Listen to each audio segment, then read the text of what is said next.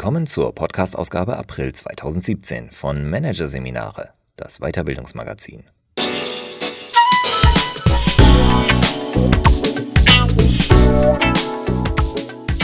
Weitere Podcasts aus der aktuellen Ausgabe behandeln die Themen Mythen der Weiterbildung, vermittelter Stuss und Führungsprinzip Freiheit, wenn Mitarbeiter Flügel bekommen. Doch zunächst Changeability für Unternehmen. Die agile DNA von Sascha Reimann. Change Management ist zu langsam geworden. In einer Welt des disruptiven Wandels müssen Unternehmen ihre Grundbeweglichkeit erhöhen. Agile Ansätze könnten helfen, sich schneller an veränderte Märkte und Kundenwünsche anzupassen, doch Unternehmen wenden sie oft zu oberflächlich an. Projekte sind wie U-Boote. Nach dem Start verschwinden sie aus dem Blick, um dann woanders wieder aufzutauchen. Markus Reitner zieht diesen Vergleich aus langer Erfahrung. Er ist Agile Coach bei der BMW Group IT. Auf seinem Blog tauscht er sich mit Kollegen aus seinem und anderen Unternehmen darüber aus, wie man im Zeitalter der Digitalisierung Projekte richtig führt. Und warum vieles schiefläuft. In vielen Konzernen ist es üblich, dass Projekte nur einmal im Jahr priorisiert werden, berichtet er. Das heißt, wer ein IT-Update oder eine andere Verbesserung vorschlägt, wartet mitunter erst einmal ein halbes Jahr, bis das Projekt überhaupt auf irgendeiner To-Do-Liste landet. Die Ausarbeitung und die Umsetzung brauchen ebenfalls Zeit. Da kann es leicht passieren, dass ein Projekt anderthalb Jahre unterwegs ist, bis es Ergebnisse bringt, erklärt Reitner. In dieser Zeit sind Korrekturen oder Nachjustierungen kaum möglich. Fatalerweise gibt es dieselbe U-Boot-Phase auch bei Change-Projekten, dem Werkzeug also, mit dem Unternehmen bislang auf Veränderungen reagiert haben.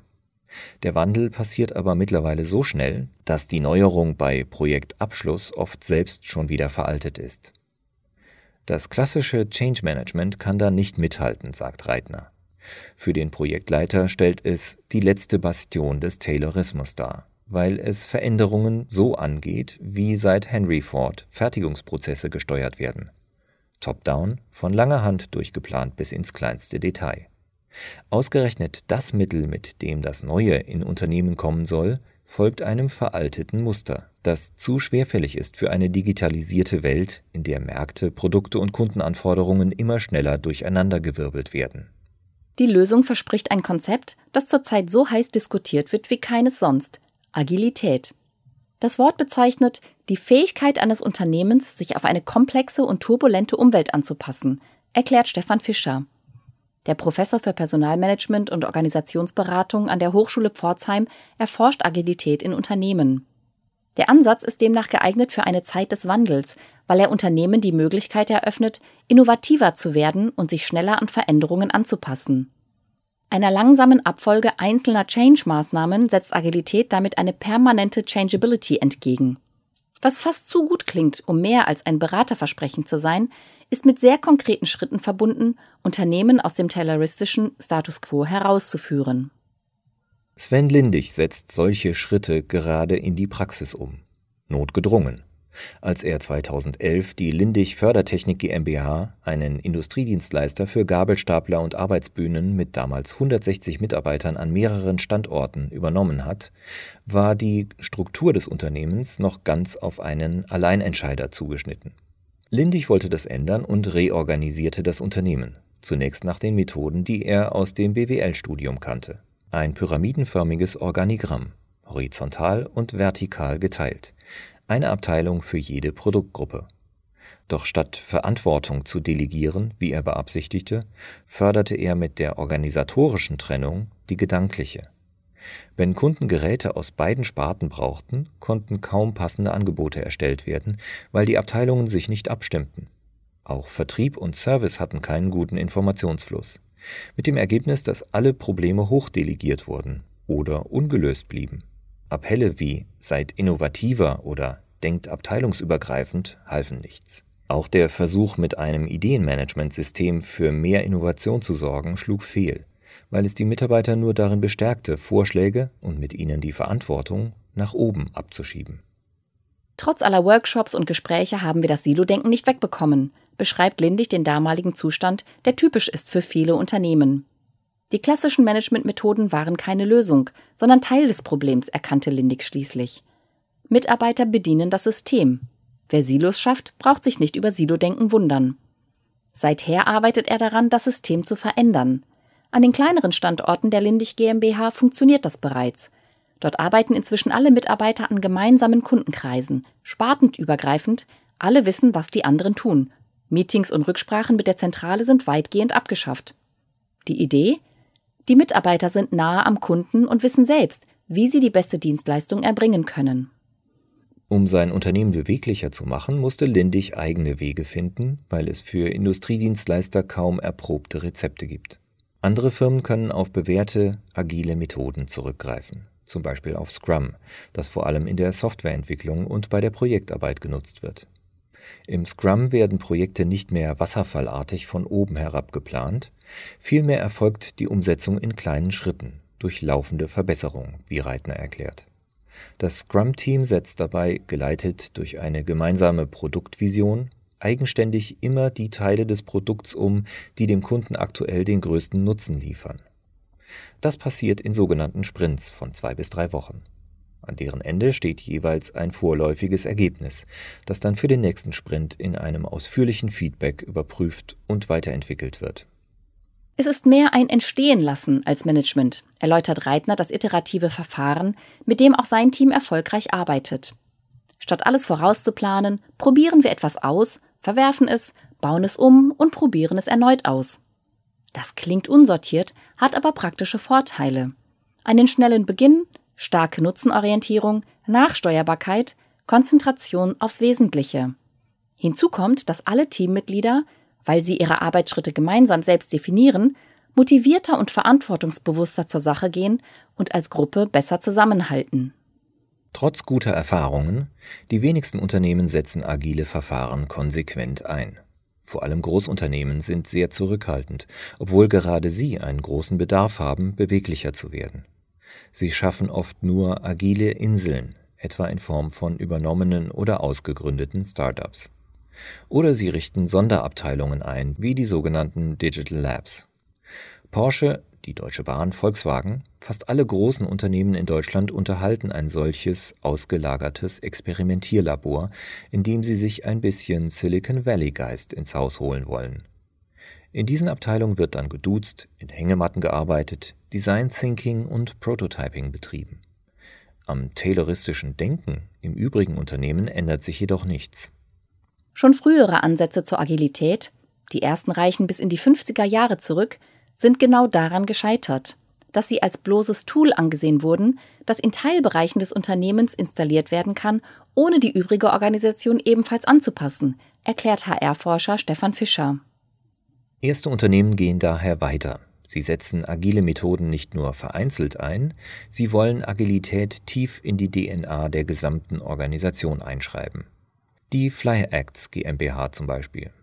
Die App-Entwickler haben alle Prozesse in Richtung Agilität ausgerichtet, von der Geschäftsleitung bis in die Produktion. Dabei nutzen sie Scrum, aber nicht nur fürs Projektmanagement, sondern als eine Art Betriebssystem. Ziel war es, die natürliche Agilität, die man als Startup hatte, in eine strukturierte Agilität zu überführen, sagt FlyActs Gründer Markus Funk. Anfangs haben wir alles auf Zuruf gemacht. Das war hochagil, aber nicht sehr performant. Ab zwölf Mitarbeitern wurde das Chaos einfach zu groß, so Funk weiter. Für FlyActs war die Einführung der agilen Matrix daher überlebensnotwendig, wollte die Organisation weiter wachsen.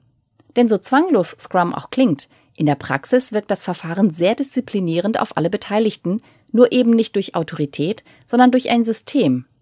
Das Team sagt selbst, ob es eine Aufgabe übernehmen kann oder nicht und was und wie lange es dafür braucht.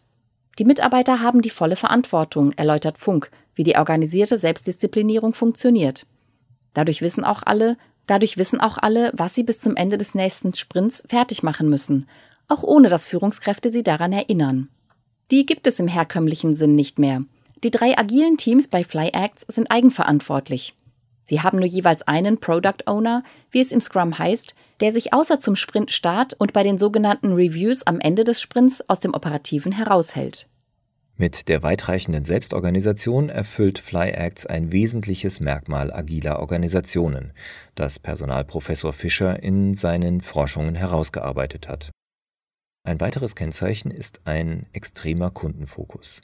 Das heißt, dass möglichst viele Mitarbeiter darauf schauen, was genau der Kunde braucht, führt Fischer aus. Im Scrum ist das durch die regelmäßigen Reviews gewährleistet, die grundsätzlich gemeinsam mit den Kunden durchgeführt werden. Zwei weitere Merkmale müssen laut Fischer zusammenkommen, damit eine Organisation als agil bezeichnet werden kann. Agile Methoden wie Scrum und, vielleicht noch wichtiger, eine agile Haltung. Eine solche Haltung, die im agilen Unternehmen alle teilen, zeichnet sich durch die Bereitschaft zur Kollaboration, zur Übernahme von Verantwortung und zur Kommunikation auf Augenhöhe aus, erklärt Fischer. Hinzu kommen eine weitreichende Entscheidungsautonomie für Mitarbeiter und eine offene Haltung gegenüber Fehlern, denn Mitarbeiter bringen sich nur dann ein, wenn sie keine Angst haben. Notwendige Bedingung dafür ist eine Führungshaltung, die Fischer Empowering Leadership nennt, bei der die Führungskraft nicht mehr als Controller fungiert, sondern als Coach, Ermöglicher und Unterstützer eines selbstorganisierten Prozesses. Eine agile Haltung im Unternehmen zu entwickeln, ist jedoch keineswegs trivial. Für Christian Müller, der Unternehmen auf diesem Weg berät, ist es ein Entwicklungsprozess, der stufenweise angefangen werden muss. Vor allem zwei Herausforderungen gilt es dabei zu bewältigen. Die erste besteht darin, die Führungskräfte einzuspannen, ohne die es nicht geht. Sie sind der Dreh- und Angelpunkt. Die Geschäftsleitung und jede einzelne Führungskraft müssen überzeugt sein, sonst arbeiten sie dagegen, erklärt Müller. Schließlich haben sie auch die meisten Privilegien zu verlieren. Die zweite Herausforderung ist es, die Mitarbeiter mitzunehmen. Zwar können gerade sie von Agilität profitieren, aber es gibt auch diejenigen, die lieber gesagt bekommen, was sie zu tun haben. Schätzungen gehen davon aus, dass nur etwa ein Fünftel der Mitarbeiter sofort mitmacht, ein weiteres Fünftel gar nicht zu überzeugen ist. Müller glaubt nicht an diese Zahlen. Für ihn ist die Lösung für beide Herausforderungen die persönliche Erfahrung. In Unternehmen, die er in die Agilität begleitet, rät er daher dazu, ein kleines agiles Projekt zu starten, das allen die Gelegenheit gibt, die neue Arbeitsweise selbst zu erfahren. Der erste Schritt besteht darin, in einer Rundmail zu erklären, was man vorhat und nach Freiwilligen für ein erstes Team zu fragen. Alle, die sich daraufhin melden, sind motiviert und offen für Neues. Das sind die Mitarbeiter, die die Veränderung später weiter ins Unternehmen hineintragen werden, so Müller weiter. Die sollen dann erst einmal nach den neuen agilen Methoden arbeiten ohne dass die formalen Führungskräfte eingreifen, geleitet nur von einer gemeinsamen Zielvision in einem möglichst interdisziplinären Team. Man sieht sofort, dass es etwas mit den Menschen macht, wenn sie weniger strengen Regularien unterworfen sind, sagt Müller. Wenn sie dann erfahren, dass sie etwas mit weniger Ressourcen oder in kürzerer Zeit schaffen können, ändert das auch die Mentalität, so Müller. Entscheidend ist allerdings, und das versäumen viele Unternehmen, dass es im zweiten Schritt gelingt, die agile Haltung schrittweise in die restliche Organisation zu übertragen. Dazu gehört auch, dass Führungskräfte lernen müssen, loszulassen und einen Teil ihrer Macht an die agilen Teams abzugeben. Das heißt keineswegs, dass jeder Prozess auf agil getrimmt werden muss, spricht Fischer ein verbreitetes Missverständnis an. Abteilungen haben alle unterschiedliche Bedarfe eine Verwaltung muss nicht so agil sein wie ein Entwicklerteam, so der Agilitätsforscher. Entscheidend ist jedoch, wenn ein Unternehmen in Teilen agil sein will, muss die restliche Organisation das auch zulassen. Unternehmen müssen es schaffen, diese Unterschiede intern unter einen Hut zu bekommen. Der Prozess ist mit der Einführung agiler Methoden auch nicht abgeschlossen, sagt Müller. Agilität ist kein Endzustand, sondern Grundvoraussetzung für eine dynamik robuste Organisation. Die Agilisierung zeitigt zudem handfeste Resultate, wie Sven Lindig betont. Dem Unternehmer ist es wichtig, dass die agilen Ansätze nicht dazu da sind, den Wohlfühlfaktor zu erhöhen, auch wenn sich durch agile Arbeitsweisen das Arbeitsklima tatsächlich oft verbessert. In erster Linie geht es jedoch darum, bessere Ergebnisse für die Kunden zu erzielen. Lindig nennt seinen Erfurter Standort als Beispiel. Die dortigen Mitarbeiter hatten die Idee, zu den Arbeitsgeräten, die sie verleihen, gleich noch mobile Tankstellen mitzuliefern. Eine gute Idee, die in der Niederlassung selbst verantwortet und sofort umgesetzt wurde. Früher hätten sie einen Investitionsantrag gestellt und die Verantwortung an die Zentrale abgegeben, erklärt Lindig. Jetzt verstehen die mittlerweile 300 Mitarbeiter die Maßnahme als ihre eigene. Sie setzen sich entsprechend ein und sind damit deutlich schneller geworden.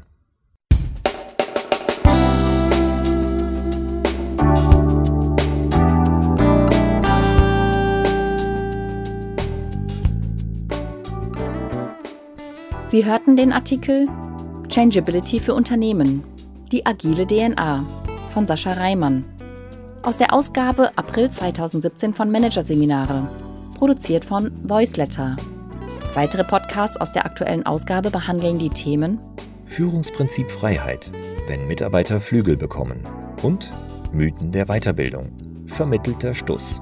Weitere interessante Inhalte finden Sie auf der Homepage unter managerseminare.de und im Newsblog unter managerseminare.de/blog.